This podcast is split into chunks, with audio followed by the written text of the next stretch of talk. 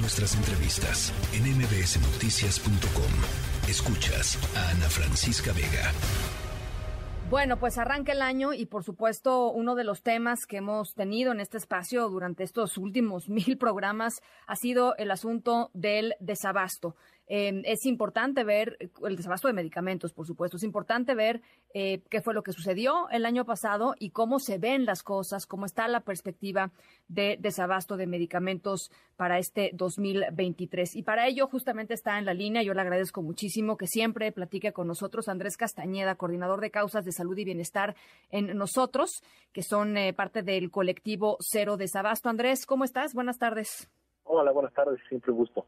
Cuéntanos cómo se ven las cosas. Pues mira, eh, viendo lo que pasó en 2021 y lo que pasó en 2022, vemos una tendencia a la mejoría, ¿no? lo cual es una muy buena noticia. 2021, eh, como dimos cuenta en el informe del colectivo Cero de Sabasto, eh, ha sido el año con peor acceso a los medicamentos insumos para la salud en la historia moderna del país que tengamos registrada y en 2022 mejoraron las cosas, pero no mejoraron las cosas a los niveles que teníamos en 2017 y 2018 y por supuesto pues que no mejoramos lo que ya teníamos antes del cambio de administración, lo cual eh, pues todavía deja un espacio muy muy grande para la mejora.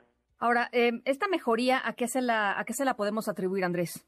Eh, pues mira, como, como vimos, la causa principal del desajuste en el ecosistema del acceso a los medicamentos fue el cambio en el modelo de adquisición que se tenía por parte del gobierno anterior y con la entrada de la nueva administración se cambió la manera en la que se compraban las medicinas. Y con esta manera eh, de cambiar el sistema se cambió también la parte de la distribución y el almacenamiento eh, de las medicinas. el proceso del acceso a los medicamentos es un tema complicado, la cadena tiene varios eslabones de la cual dependen muchos actores y un desajuste pues puede generar que haya falta de algún medicamento en uno o más puntos, que fue lo que vimos eh, eh, en estos últimos años, ¿no? sobre todo a finales de 2019 cuando digamos el modelo que teníamos antes del cambio de administración eh, se ve reflejado ¿no? Eh, por este cambio en el modelo de adquisiciones. Y finalmente en 2021 fue la, la, la crisis muy, muy grandota porque empezábamos a salir eh, un poco de, de la pandemia, nos aumentó el número de consultas, que en fue muy bajito, y eh, en 2021 se empezó a regularizar el número de consultas, se empezaron a faltar más medicamentos y ahí fue donde se notó la mayor parte de la crisis porque caímos en la crisis no solamente de compras, es decir, no se compraron todas las medicinas que se tenían que comprar, sino también en la parte de la distribución y el almacenamiento, las que se tenían no llegaban a los puntos eh, finales, ¿no? A donde a las manos de las y los pacientes que al final de cuentas es lo que importa. Claro. Ahora, eh, hay que, hay que también decir, no, no todos los medicamentos han visto esta mejoría de la que tú hablas. Hay, hay medicamentos, eh, eh, estaba leyendo yo eh, hace, hace ratito, por ejemplo, el tema de los medicamentos que están relacionados con salud mental. Había un desabasto importante a finales del año pasado y, de hecho, en estos días, la COFEPRIS, la Comisión Federal para la Protección de, contra Riesgos Sanitarios, publicó justamente una lista de siete medicamentos que están circulando por ahí, que ha detectado circulando por ahí, que son falsos para la venta, entre ellos precisamente algunos que fueron reportados con desabasto en meses pasados, como el clonazepam em, y la testosterona. Y esto, evidentemente, Andrés, pues es, es una consecuencia, digamos, todos estos mercados negros, que no es que eh, no existieran antes, pero se agudizaron y, se han ampliado a consecuencia pues de esta de esta tragedia del desabasto, ¿no?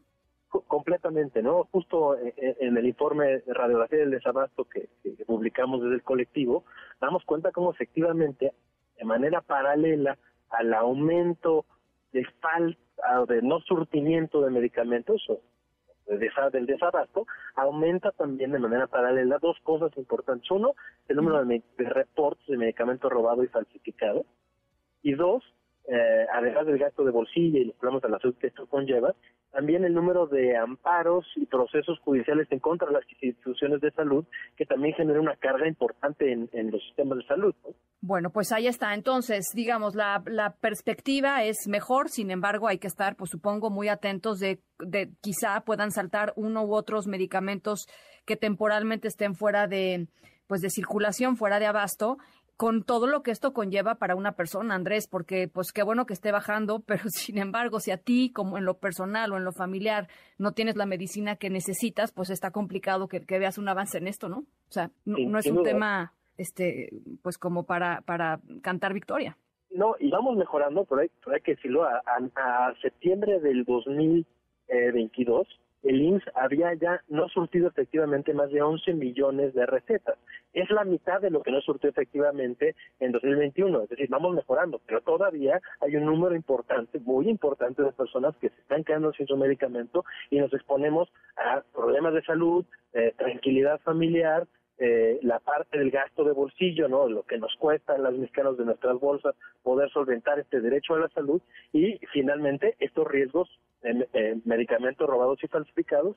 Por eso, bueno, la invitación eh, a quienes nos escuchan a no eh, acostumbrarse al desabasto, no acostumbrarnos a que no nos den los medicamentos que son nuestro derecho y a reportar en cerodesabasto.org, en donde seguimos dando un seguimiento muy, muy puntual, haciendo organizaciones que, integramos el colectivo eh, Cero Desabasto y que buscamos sumar ¿no? con estos reportes, nosotros de manera anónima lo compartimos con las y los responsables, tanto a nivel local y federal, de las instituciones eh, de cada centro de salud que, que reporten de cada hospital para buscar coadyuvar a la solución, ¿no? Que, esa es la idea. Bueno, pues ahí está. Andrés Castañeda, te mando un abrazo. Muchísimas gracias. Que sea un buen año. Un abrazo también por allá. Que estén muy bien. Muy buenas tardes. Hasta luego. La tercera de MBS Noticias.